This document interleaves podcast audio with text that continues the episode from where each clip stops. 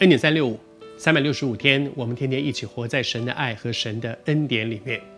这几天跟你分享，在耶利米书里面很多神宝贵的话、宝贵的提醒。神把这些话放在圣经里，圣经不只是给犹太人的，圣经不只是给旧约那些神的选民的，圣经是给每一个基督徒的。换句话说，这些经文如果只是对当年的犹太人、以色列人、神的选民。但我们一个华人干嘛要读圣经呢？以色列人读就好了，是写给他们的嘛？你知道吗？就好像有一封情书是写给我的那个那个好朋友的，他的女朋友写给他的，我去读什么？那是人家写给他的啊。可是圣经这一本书是给每一个历世历代、古今中外所有的属乎神的儿女。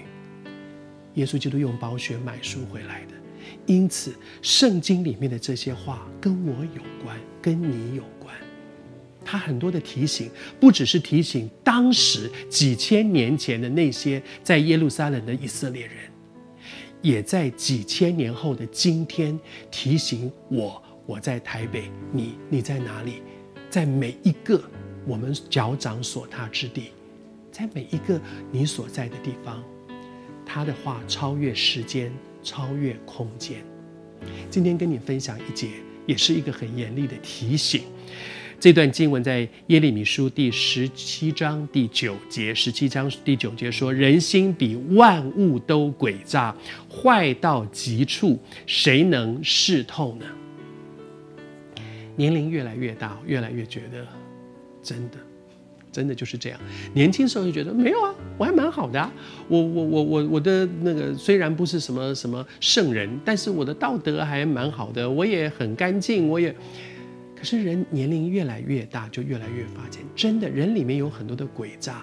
其实恐怕是我小的时候，我根本不知道，寇莎你是这样啊，你是这样一个人。很多时候，上帝允许一些事情发生在我生命当中，然后那件事情让我愤怒，让我害怕，让我胆怯，让我好像。在那个过程里面，我生命当中很多我不知道的我，我竟然会这样哎，我竟然会说这样的话，我怎么会说这么刻薄的话？我怎么会用这样的方法去去去报复别人？我怎么会这样记恨别人？那些都是可能我以前不知道的，你知道吗？我常常觉得大卫在拔示巴事件之后，用那么恶毒的方法去面对乌利亚。明明是你自己做错事了，结果你用这么恶毒的方法去面对乌利亚。我相信，走过那段事情之后，大卫重新回到神的面前认罪悔改。他回头看，都说：“我怎么会做这样的事情啊？以前扫罗那么恶待我，我都一次放过他，两次放过他。乌利亚根本没有惹我，是我去惹人家，我怎么会做这样的事？”我相信大卫也会觉得说：“我不知道，原来我是这样一个人呢。”圣经说，人心比万物的诡诈，但是谢谢主，这段经文的前后说，我们的神是鉴察人心的，他照个人所行的，照个人所做的事情的结果来报应人。所以谢谢主，如果你正受到一些很诡诈的不平的待遇，你相信主会为你伸冤。